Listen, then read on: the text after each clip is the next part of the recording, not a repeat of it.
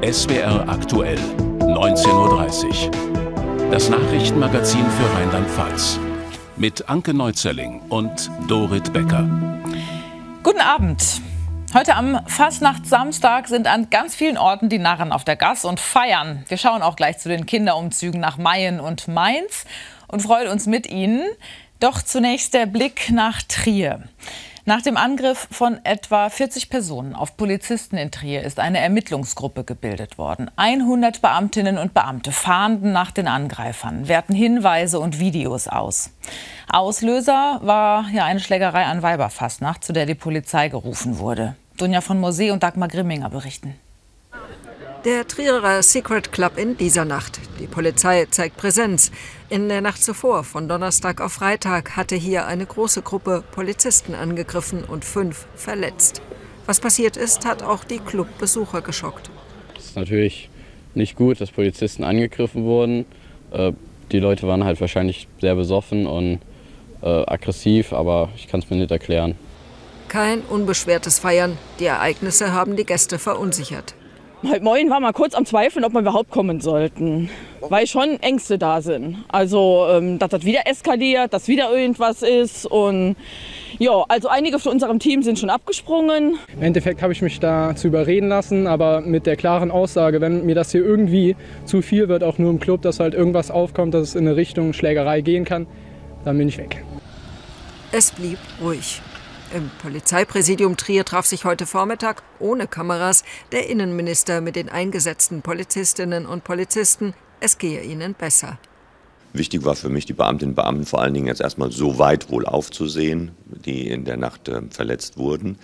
Wichtig war aber auch, sehr eindrucksvoll geschildert zu bekommen, wie die Situation sich tatsächlich eskalieren entwickelt hat, wie aus einer Gruppe heraus Gewalt angewendet wurde. Das ist zutiefst zu verabscheuen. Aber es war auch wichtig zu sehen, die Beamtinnen und Beamten haben ihren Job hervorragend gemacht. Bis heute Nachmittag sind 15 Hinweise von Zeugen eingegangen, darunter auch Videos aus der Tatnacht. Sie können in einem Hinweisportal hochgeladen werden. Mehrere Verdächtige hat die Polizei bereits identifiziert. Bei den Tätern handelt es sich ausschließlich um deutsche Männer, die in Trier wohnhaft sind. Das sage ich deshalb, um diesen Spekulationen, dass es sich um eine Zusammenrottung von ähm, Personen mit Migrationshintergrund gehandelt haben sollte, möchte ich massiv entgegentreten. Dafür liegen derzeit überhaupt keine Hinweise vor. Die Ermittler bitten nach der Tat von Weiberfassnacht weiterhin um Zeugenhinweise und Bilder vom Angriff mit einem Einkaufswagen, Holzstielen und Glasflaschen auf die Polizisten. Trittbrettfahrer, die diese Gewalt in sozialen Medien gutheißen, würden ebenfalls verfolgt. Der verrußte Innenraum und der zerstörte Hochaltar der Kreuzerhöhungskirche in Wissen an der Sieg. Der Brand vor einer Woche gibt den Ermittlern immer noch Rätsel auf. Warum tut jemand so etwas? Die Kirche ist erst vor kurzem saniert worden. Nun bleibt sie wieder auf unbestimmte Zeit geschlossen. Jörg Armbrüster und Stefanie Naab berichten. Für Pfarrer Martin Kürten ist der Anblick des zerstörten Altarraums immer noch schwer zu ertragen. Was schon zu ahnen war, haben nun Gutachter des Bistums Köln bestätigt. Das Feuer hat den barocken Hochaltar aus dem 17. Jahrhundert völlig zerstört. Er war der Mittelpunkt der Kirche und wohl auch das erklärte Ziel des mutmaßlichen Brandstifters, der ganz zielstrebig mit enormer Gewalt äh, vorgegangen ist, äh, um vor allem den Hochaltar zu zerstören. Er hat ansonsten nichts äh, gestohlen. Auch einen Teil der Fresken des Künstlers Peter Hecker, dessen Arbeiten unter anderem auch im Kölner Dom zu sehen sind, hat der Brand schwer beschädigt. Andere Gemälde sind extrem verrußt. Dass die 1000 Jahre alte Kreuzerhöhungskirche in Wissen Ziel eines Brandanschlags geworden ist, beschäftigt die Menschen in der Region sehr. Es ist jetzt egal, ob es eine Kirche ist oder sonst irgendein Gebäude, gehört sich nicht. Fertig. Wir sind alle fassungslos, dass sowas überhaupt passieren kann. Es ist einfach nur schade. Wenn einer eine Mülltonne anbringt, anzündet, ja, dann hat er aus Juxendollerei. Aber das macht man doch nicht so aus Juxendollerei. Das macht man doch äh, bewusst eine Kirche in Brand setzen. Das, ist, das, ist mir, das kann ich nicht verstehen. Bilder einer Überwachungskamera führten zum mutmaßlichen Brandstifter, einem 39 Jahre alten Deutschen aus dem Oberbergischen in NRW. Er sitzt aktuell in Untersuchungshaft. Über sein Motiv ist noch nichts bekannt. Persönlich bin ich weit davon entfernt, jetzt Rachegedanken äh, zu schüren oder mir zu überlegen, wie man den bestrafen könnte, äh, sondern mir geht es vor allem darum, dass wir eine Antwort finden auf diese Frage, was treibt einen Menschen äh, so zerstörerisch äh, vorzugehen. Auch die Orgeln werden derzeit noch auf Ruß- und Hitzeschäden untersucht. Für die Restaurierung der Kirche wurde mittlerweile ein offizielles Spendenkonto eingerichtet. Überlebende gefunden, fast 300 Stunden nach dem Erdbeben in der Türkei und Syrien. Das ist eine schier unglaubliche Nachricht heute. Die Helferinnen und Helfer vor Ort motiviert und bewegt, trotz allem weiterzumachen. Die andere Zahl, die der Toten, mehr als 45.000, die geht einem immer noch durch Mark und Bein. Die Überlebenden in der Erdbebenregion, die brauchen dringend Hilfe. Die kommt von überall her, auch aus Rheinland-Pfalz, wie wir ja in der letzten Woche auch immer wieder gezeigt haben. Heute hat auch der Mainzer Arzt Professor Gerhard Trabert das Kinderarztmobil auf den Weg ins Erdbebengebiet geschickt. Marion Mühlenkamp hat ihn bei den Vorbereitungen dazu begleitet. Nicht nur die Schubladen des Kinderarztmobils sollen noch aufgefüllt werden, bevor es ins Erdbebengebiet geht. Noch fehlen wichtige Medikamente. Haben Sie noch Neuigkeiten, welche Medikamente ähm, jetzt lieferbar sind? Die mobile Kinderarztpraxis wurde durch Spenden der Herzenssache finanziert. Apotheker ohne Grenzen und viele private Helfer unterstützen die Fahrt. Derzeit fehlen noch Antibiotika für Kinder und vor allem Erkältungsmedikamente. Das Equipment ja, sind wir gerade am Zusammenstellen. Äh, wir haben hier tolle Möglichkeiten, auch Kinder zu versorgen. Wir haben hier hinten auch gerade für Kleinkinder eine Möglichkeit mit einer Wärmequelle, dass die untersucht werden, dass die behandelt werden. Der Sozialmediziner Gerhard Trabert und sein Verein Armut und Gesundheit haben Kontakte ins Erdbebengebiet. Dort herrscht Winter mit minus 12 Grad. Von dort haben ihn auch private Bilder der zerstörten Häuser erreicht. Auch vom Chaos, das am Grenzübergang von der Türkei nach Syrien herrscht. Allein Benzin zu bekommen sei extrem schwierig. Zusätzlich zu den Gefahren im Erdbebengebiet wird den Helfern die Arbeit von den türkischen Behörden sehr schwer gemacht. Als ich das letzte Mal in der Türkei war, in Gaziantep und in Kilis, da haben wir ein Waisenhaus unterstützt als Verein und ich hatte Medikamente dabei. Da ist mir dann vermittelt worden, wenn du nochmal kommst, nochmal Medikamente dabei hast, dann gehst du ins Gefängnis. Auch wenn diese Behinderung der Hilfe ihn ärgert, lassen er und seine Unterstützer sich nicht aufhalten. Der Wagen wird beladen mit Hilfsgütern, Generatoren zur Stromerzeugung, dazu Kinderschuhe, Windeln und Verbandsmaterial. Egal welche bürokratischen Probleme noch bestehen, die Hilfsgüter sollen die Kinder im Erdbebengebiet auf jeden Fall erreichen. Und jetzt hoffen wir, dass wir über die Grenze kommen. Dort warten dann Ärzte und Helfer auf das Kinderarztmobil aus Mainz. Wir kommen zu Meldungen vom heutigen Samstag mit Anke Neuzelling. Nach einem Unfall in Kaiserslautern, bei dem ein Fußgänger schwer verletzt wurde, hat ein 19-jähriger Angehöriger des Autofahrers die Polizei bei der Unfallaufnahme angepöbelt. Deshalb bekam er einen Platzverweis, worauf er die Polizisten angriff. Diese rangen ihn zu Boden und fesselten ihn. Nun läuft eine Strafanzeige gegen ihn. Ein Mann ist bei einem Unfall auf der Autobahn 48 heute Nacht zwischen Bendorf und Koblenz Nord tödlich verletzt worden. Laut Polizei waren ein Transporter und ein LKW zusammengeprallt. Dabei wurde der 55-jährige Beifahrer des Transporters eingeklemmt und musste von der Feuerwehr befreit werden. Im Krankenhaus erlag er seinen schweren Verletzungen. Die Weltkriegsbombe in Kaiserslautern ist gestern am späten Abend nach drei Stunden erfolgreich entschärft worden. Es habe laut Stadt so lange gedauert, weil der Zünder deformiert und deshalb nicht ohne weiteres zu entfernen war. Die rund 3400 betroffenen Anwohner konnten um kurz nach 22 Uhr zurück in ihre Wohnungen. In der Südwestpfalz hat sich ein junges Paar auf eine ganz besondere Tour vorbereitet. Die beiden wollen rund 8000 Kilometer mit dem Rad fahren bis in den Iran. Heute Morgen ging es dann los für das Lehrerpaar hier bei den Vorbereitungen für die Extremtour. Vieles muss mit, es darf aber auch nicht zu schwer sein. Auf den Weg in den Iran sammeln die beiden Spenden für einen guten Zweck, zum Beispiel für ein Kinderkrankenhaus in Afrika.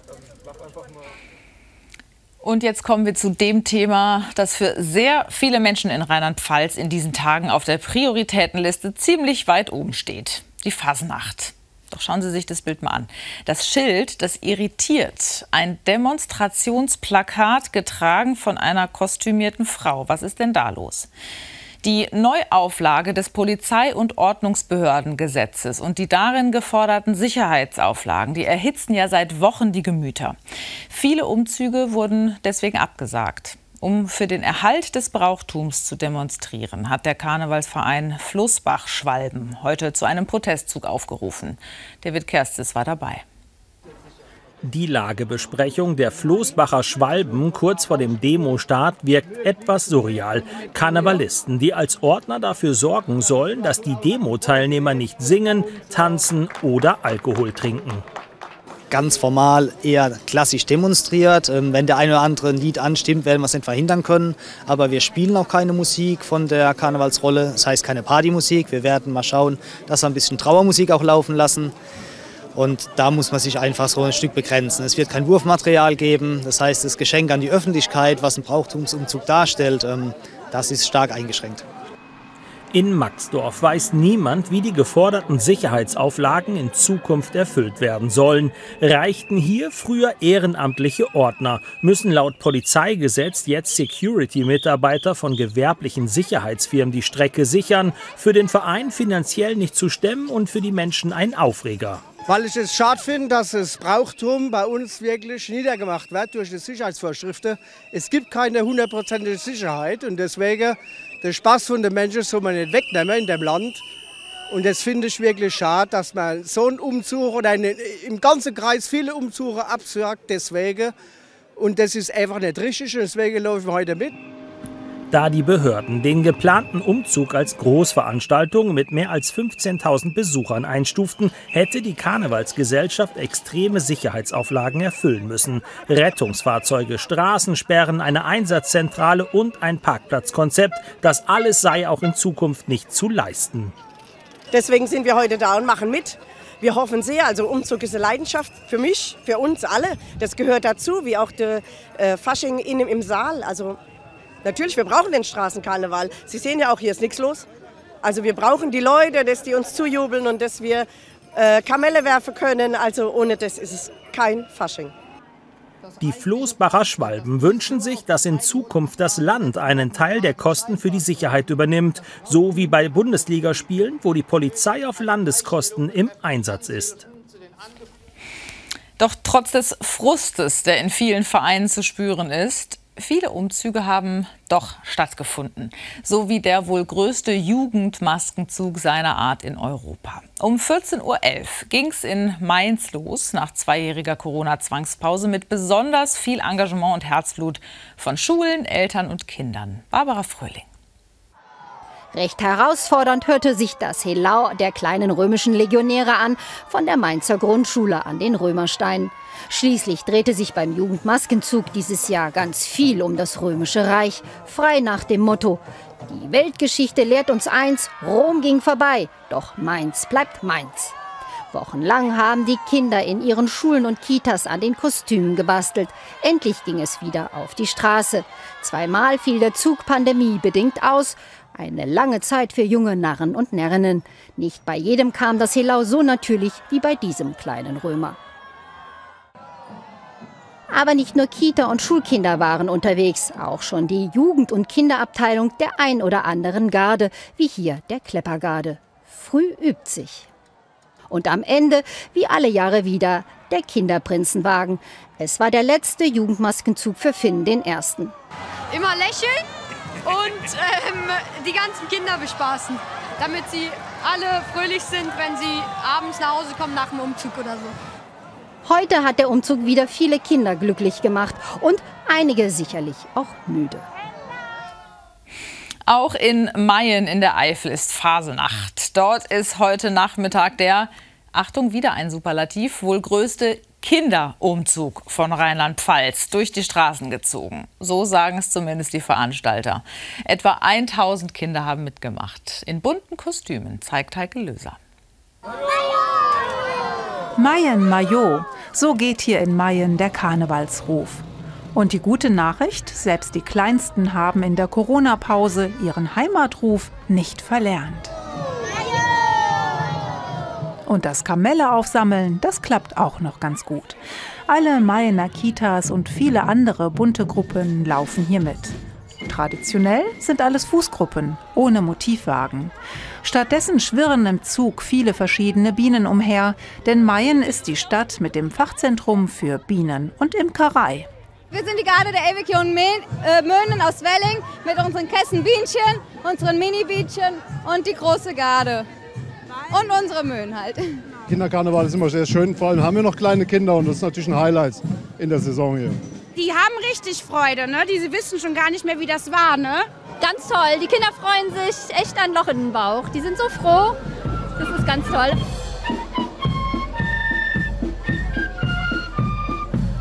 Rund zwei Kilometer laufen die Jecken durch die Innenstadt und genießen das ausgelassene Treiben.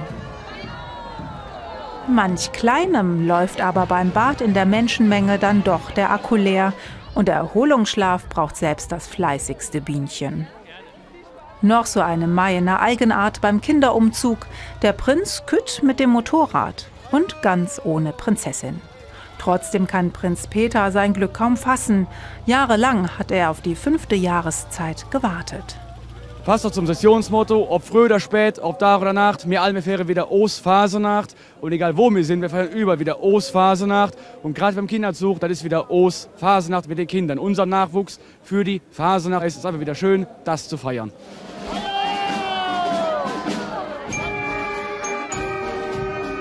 Das Brauchtum ist also zurück und dazu gehört auch, so viel Beute wie möglich zu machen. Und wenn aus Kindern Leute werden, wie es so schön heißt, dann wird aus so manchem Geturne und Gespringe Spitzensport. So wie bei Zoe Wilbert. Sie ist schon als Gardetänzerin in der Gruppe aufgetreten, hat inzwischen aber vor allem Erfolg als Solo-Mariechen. Ganz alleine auf der Fastnachtsveranstaltung und bei Turnieren. Während der Fastnachtszeit für ihren Heimatkarnevalsverein die Gülser Husaren aus Koblenz. Marius Rinkel über eines der erfolgreichsten Tanzmariechen Deutschlands. Auf den ersten Blick sieht es in Zoe Wilberts Trainingshalle nach ganz normalem Tanztraining aus. Unter der Woche wird im sportlichen Outfit geprobt. Die Arbeitskleidung wird dann fürs karnevalistische Wochenende angelegt. Ich bin voll der Karnevalist und es ist was ganz anderes, auf den äh, Bühnen am Karneval zu tanzen als auf den Turnieren. Ähm, irgendwie auch von der Stimmung her, also äh, viel feierlicher. Also es macht Riesenspaß und ich bin ja eben durch den Karneval ja auch in den Tanzsport gekommen, von daher, ja, also das möchte ich auch nicht aufgeben. Aber auch auf den Turnierbühnen läuft es gut für die 22-Jährige. Im vergangenen Dezember wurde sie deutsche Vizemeisterin bei den Solo-Mariechen. Ein Titel, mit dem sie nicht gerechnet hatte. Ihre Liebe zum Tanzen entdeckte Zoe schon früh in ihrer Heimat Bassenheim bei Koblenz. Damals war noch nicht abzusehen, dass sie irgendwann Spitzensportlerin sein würde. Ich habe mit drei Jahren angefangen in so einer kleinen Schautanzgruppe und ähm, da war jetzt nicht viel mit Tanzen, also es war mehr so auf der Bühne rumtoben. Seit 2016 tritt sie für die Simmerner Käscher bei Wettkämpfen an. Mit ihrem Trainer Jan Hofmann arbeitet sie an der hohen Kunst der Tanzmariechen. Den Tanz leicht aussehen zu lassen, obwohl er das gar nicht ist. Der Coach genießt die Arbeit mit seiner Tänzerin. Das Besondere an ihr ist einfach dieses, diese, dieses sonnige Gemüt. Also ähm, sie betritt einen Raum und sie ist, die Sonne scheint einfach. Sie versprüht gute Laune. Wenn sie nicht tanzt, studiert Zoe Deutsch und Sport auf Lehramt, ausgerechnet in Mainz. In der Fastnachtshochburg ist die Karnevalistin aber bisher noch nicht angeeckt. Nee, tatsächlich nicht, weil äh, ich dann an Karneval eben nicht in Mainz bin und deswegen ähm, habe ich da Glück, dass ich da noch nie ähm, ja, angemeckert wurde, dass ich das vielleicht nicht so sage, wie es die Leute in Mainz sagen. Im April startet die Wettkampfsaison. Eine Trainingspause ist deshalb nicht drin. Trotzdem kann Zoe Wilbert nach elf Karnevalsauftritten in vier Wochen jetzt erstmal durchatmen. Und weiter geht's mit dem Sportanke. Saisonstart für die rheinland-pfälzische Leichtathleten heute bei der deutschen Hallenmeisterschaft in Dortmund. Die erste Medaille holt dabei Ex-Weltmeister Raphael Holzdeppe im Stabhochspringen. Der 33-Jährige vom LAZ Zweibrücken überspringt 5,52 Meter. Das reicht für den gebürtigen Kaiserslauterer zur Bronzemedaille. Auch Viktoria Müller will aufs Podium. Die Hürdensprinterin der LG Rhein-Wied geht als Mitfavoritin ins Finale, muss sich dann aber mit Rang 5 begnügen. Für ihn ist die Finalteilnahme bereits ein Erfolg. Kai Katzmirek, der Zehnkämpfer der LG Rhein-Wied, nutzt die Meisterschaft zum Testen und belegt über die Hürden einen guten sechsten Platz. Zur Fußball-Bundesliga. Hier sind die bisherigen Ergebnisse des 21. Spieltags. Wolfsburg-Leipzig 0 zu 3, Bochum-Freiburg 0 zu 2, Stuttgart-Köln 3 zu 0, Mönchengladbach-Bayern München 3 zu 2. Die Partie Eintracht Frankfurt-Werder Bremen läuft gerade noch. Bereits gestern trennten sich Augsburg und Hoffenheim 1 zu 0. Morgen spielt Union Berlin gegen Schalke 04, Dortmund gegen Hertha BSC. Und Mainz muss in Leverkusen antreten. Der erste FC Kaiserslautern, der hat gestern Abend im Zweitligaspitzenspiel beim SC Paderborn mit 0 zu 1 verloren. Das ist ärgerlich für die Mannschaft, klar. Doch gerät das Ergebnis fast in den Hintergrund. Denn das Spiel fand statt nur einen Tag nach der schockierenden Nachricht vom Tod von Tim Lobinger. Der Weltklasse-Stabhochspringer ist Vater von FCK-Profi Lex Tiger Lobinger. Die Trauer des einen hat die ganze Mannschaft mitgenommen, so beschreibt es Peter Warzelan. Es ist den FCK-Profis deutlich anzumerken, das Spiel beim SC Paderborn aufgrund der Umstände herausfordernd. Das Ergebnis zweitrangig. Es überwiegt das Mitgefühl für den Mannschaftskollegen Lex Tiger Lobinger. Eine schwierigere Phase als Tiger, die gerade durchmacht, kann man nicht durchleben. Zumindest kann ich mir es sehr schwer vorstellen. Ähm, und dann ja, gerät auch so eine Niederlage, egal wie ärgerlich sie war, wirklich ins, Hinter, ins Hintertreffen. Lex Tiger Lobinger war gestern im Kreise seiner Kollegen nur Zuschauer der Begegnung, bei der es dem FCK gelingt, trotz allem eine gute Leistung zu zeigen. Wenige Zentimeter machen am Ende den Unterschied zwischen den beiden Mannschaften, die um den Aufstieg mitspielen. Auf der einen Seite hat Terence Boyd Pech bei seinem Torschuss, der die Latte streift. Auf der anderen Seite hat Paderborn nur wenig später das Glück, mit einem perfekten Freistoß den Siegtreffer zu erzielen. Es ging für uns darum, äh, ein bisschen Boden auch unter den Füßen zu kriegen nach dieser brutalen Nachricht, die gestern Tigerlex Lobinger erreicht hat und die den ganzen Verein und die gesamte Mannschaft irgendwie betroffen hat und auch irgendwas mit der Mannschaft gemacht hat. Jetzt haben Dirk Schuster und seine Mannschaft ein paar Tage Zeit, um etwas Alltag einkehren zu lassen. Auch Lex Tiger Lobinger ist wieder im normalen Trainingsbetrieb dabei. Die vergangenen Tage und die beiden Auswärtsniederlagen in Folge muss der FCK jetzt erst einmal wegstecken. Ich glaube, dass wir als Mannschaft äh, gefestigt genug sind, um damit umgehen zu können. Wir wollen äh, natürlich dann auch wieder an die Leistungen und an die Ergebnisse, die wir die vorigen Wochen geholt haben, anknüpfen. Und ähm, da lassen wir uns nicht aus der Ruhe bringen. In einer Woche zu Hause gegen Fürth will der FCK an alte Erfolge anknüpfen, um dem Saisonziel 40 Punkte deutlich näher zu kommen. Jetzt hatten wir es also vom Fußballspielen. Doch wer ans Spielen denkt, der hat neben Brett- und Kartenspielen auch schnell den Sandkasten im Kopf. Da spielt sich in den ersten Kindheitsjahren ja ziemlich viel ab. Es werden Welten erschaffen und Kämpfe ausgefochten. 17 Stipendiatinnen und Stipendiaten des Künstlerhauses Schloss Balmoral haben sich dem Thema über Monate gewidmet. Was dabei herausgekommen ist, zeigt Katharine von Westernhagen im Ludwig-Museum Koblenz. Eintauchen in die Welt des Spielens. Ganz klassisch, wenn man an Spielen denkt, der überdimensionierte Sandkasten in der Ausstellung, in dem Besucher sich auch anhand von Gegenständen erinnern sollen. Der Sandkasten, hier hat er eine tiefere Bedeutung. Das ist natürlich ein Sandkasten, aber es ist eben auch ein Therapiemodell, äh, wo man sich einerseits vielleicht nochmal beruhigen kann, indem man tatsächlich den Sand fühlt, also dieses taktile, ähm, sich Zeit nimmt, sich erinnern darf. Also das ist eigentlich wirklich von einer, von einer Psychologin entwickelt und das greifen die Künstler hier äh, in diesem Modell auf. Jeder der Stipendiatinnen und Stipendiaten des Künstlerhauses Schloss Bäumoral zeigt seinen ganz eigenen Ansatz, sich mit dem Thema Spielen auseinanderzusetzen. Für mich persönlich bedeutet Spielen der Lieblingszustand. Und da kann ich am besten ausloten, wie gehe ich überhaupt in diese Welt. Und manchmal ist es auch so ein gutes Eskapismusmoment. Und vom Spielen hier bedeutet sehr, sehr unterschiedliche Facetten vom Spielen eigentlich durch die Werke. Also sie sind wirklich komplett unterschiedlich. Und das ist auch das Schöne hier. Die Künstlerin Lena Trost hat für die Ausstellung ein digitales Glas-Tasting kreiert, in dem Gläser einen Geruch entwickeln sollen. Ein ungewöhnliches Experiment.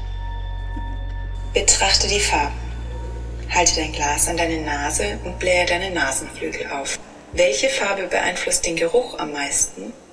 Wir müssen einmal kurz um die Ecke denken, weil Glas riecht ja eigentlich nicht, aber plötzlich kann es dann doch riechen.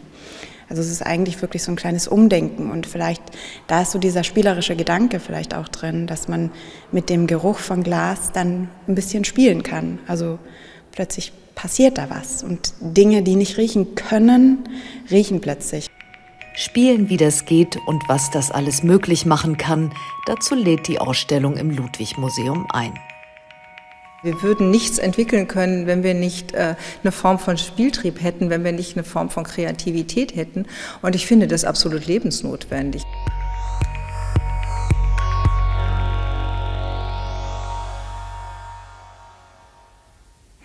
Am Fastnachtsbrunnen in Mainz, da war der Himmel heute bewölkt und es hat auch etwas getröpfelt. Und das Wetter hatte noch mehr zu bieten. Ganz schön stürmisch war es am Flaggenturm in Bad Dürkheim. Wahrscheinlich gab es deshalb keine Besucher am Kaffeemühlchen, wie der Turm im Volksmund heißt. Der Ausblick dort wolkenverhangen. Der Frühling in Rheinland-Pfalz scheint noch in weiter Ferne oder etwa nicht. Zumindest in der Pfalz kann man hier und da schon die allerersten Mandelblüten entdecken. Der Abend hier im SWR-Fernsehen, der geht natürlich fastnachtlich weiter mit Ali Hopp aus Saarbrücken, heißt hier im Anschluss an die Tagesschau. Vorher aber noch der Blick aufs Wetter für morgen und natürlich für Rosenmontag von Claudia Kleinert. Und weil der Abend hier im SWR-Fernsehen ganz im Zeichen der Fastnacht steht, entfallen heute die Spätnachrichten. Wir zwei sagen also Tschüss und schönes Fastnachtswochenende.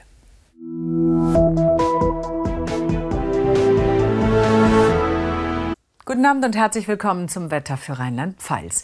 Mild war es heute, aber auch ganz schön windig, zum Teil sogar stürmisch. Das sind die Höchstwerte von heute. Germersheim 16,4 Grad, in Speyer 15,1, Wörth 15 Grad und dazu gab es stürmischen Wind, Einbiet zum Beispiel sogar eine schwere Sturmböe mit 100 Kilometer pro Stunde. Ida Oberstein 87, Trier 65 Kilometer pro Stunde. Das heißt, man hat die Windböen schon ganz ordentlich gemerkt. Und dazu kamen dichte Wolkenfelder mit Regen. Die werden sich auch in der Nacht noch weiter nach Südosten ausbreiten. Auflockerungen sind nur selten dabei. Die Temperaturen liegen dazu morgen früh meist bei Werten zwischen 5 und 10 Grad. Morgen Vormittag starten wir mit vielen Wolken, aus denen fällt auch immer wieder Regen. Den Rhein entlang ist es am ehesten auch mal längere Zeit schon am Vormittag trocken, im Laufe des Nachmittags dann auch längere trockene Abschnitte, sonst immer mal wieder dichte Wolkenfelder und vor allem Richtung Eifel und Westerwald kann es längere Zeit trüb sein und häufiger regnen. Die Temperaturen steigen dazu auf milde 8 bis 14 Grad. Der Wind ist deutlich schwächer als heute. Er kommt aus westlichen Richtungen im Mittelwindstärke 3 bis 4. Dann kommen wir unter Hochdruckeinfluss. Und das heißt Nebel, Hochnebel, im Laufe des Tages aber viel Sonne, sowohl am Montag bei bis zu 14 Grad als auch am Dienstag ähnliche Temperaturen. Mittwoch dann erstmal ein trockener Start, dann kommen aus Westen neue Schauer, ein neues Tief.